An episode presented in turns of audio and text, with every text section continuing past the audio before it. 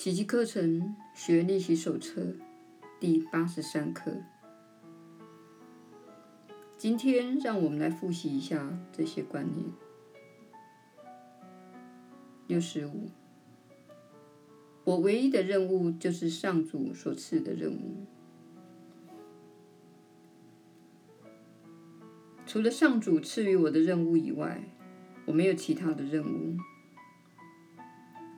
这一认知能帮我由所有的冲突中脱身而出，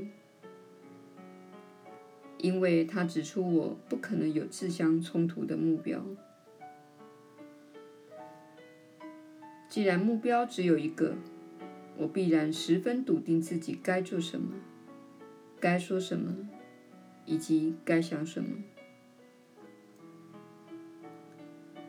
只要认清了自己的唯一任务，即是上主所赐的任务，所有的疑虑必会烟消云散。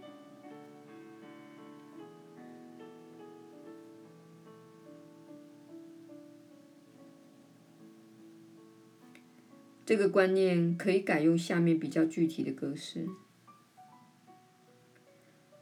我对此事的看法改变不了我的任务。这是不会另加给我一个非上主所赐的任务。我不愿用这事来为非上主所赐的任务撑腰。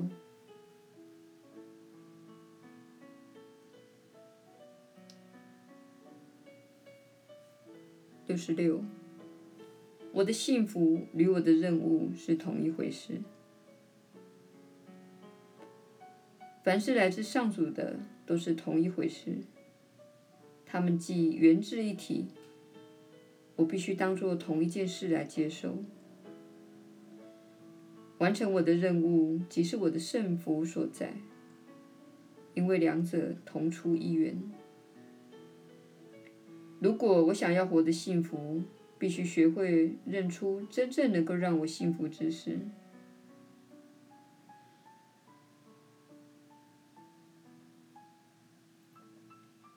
下面是活用这观念的几个具体而有效的格式。这件事无法把我的幸福与我的任务分开。我的幸福与我的任务的同一性丝毫不受此事的影响。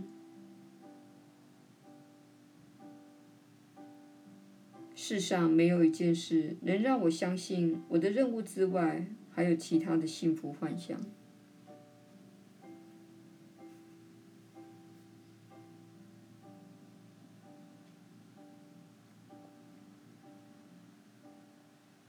耶稣的传道，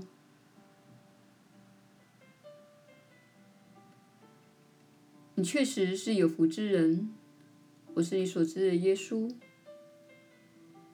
随着我们持续复习这些观念，并增加一些其他解说的方式，你会发现有些句子对你来说难以记住。我们希望你做的是花一点时间，一分钟或几分钟，阅读这些解说文字。如果你想要的话，可以把这些句子写在便条纸上。并且在这一整天中带着它。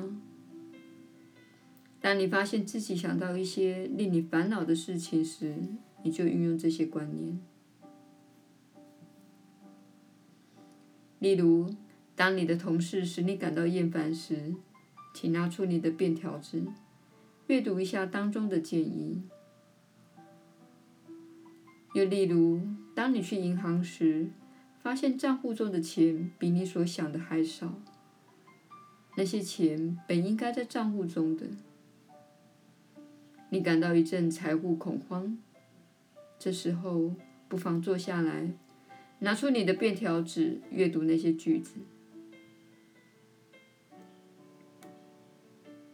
请记得，你若允许自己的振动频率坠入恐惧或怨尤之中，你等于是在与上主争论，也是在反驳你的人生目的。你的人生目的就是宽恕和爱。因此，这是我们希望你今天运用这些观念的方式。把这些观念写在便条纸上，并带在身上。每当你感到烦恼之时，就运用这些观念。你在此学到的做法是：允许烦恼浮现。因为那通常不是出自你的选择，而是你被勾起的那种感觉。但是你要做的是，不要喂养那些烦恼，不要喂养那些怨尤，不要喂养那些恐惧，而是选择爱。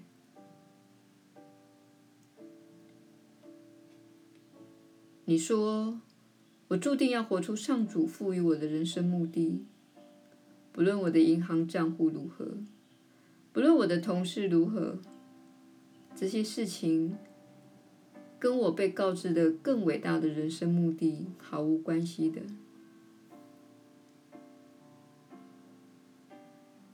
我是你所知的耶稣。我们明天再续。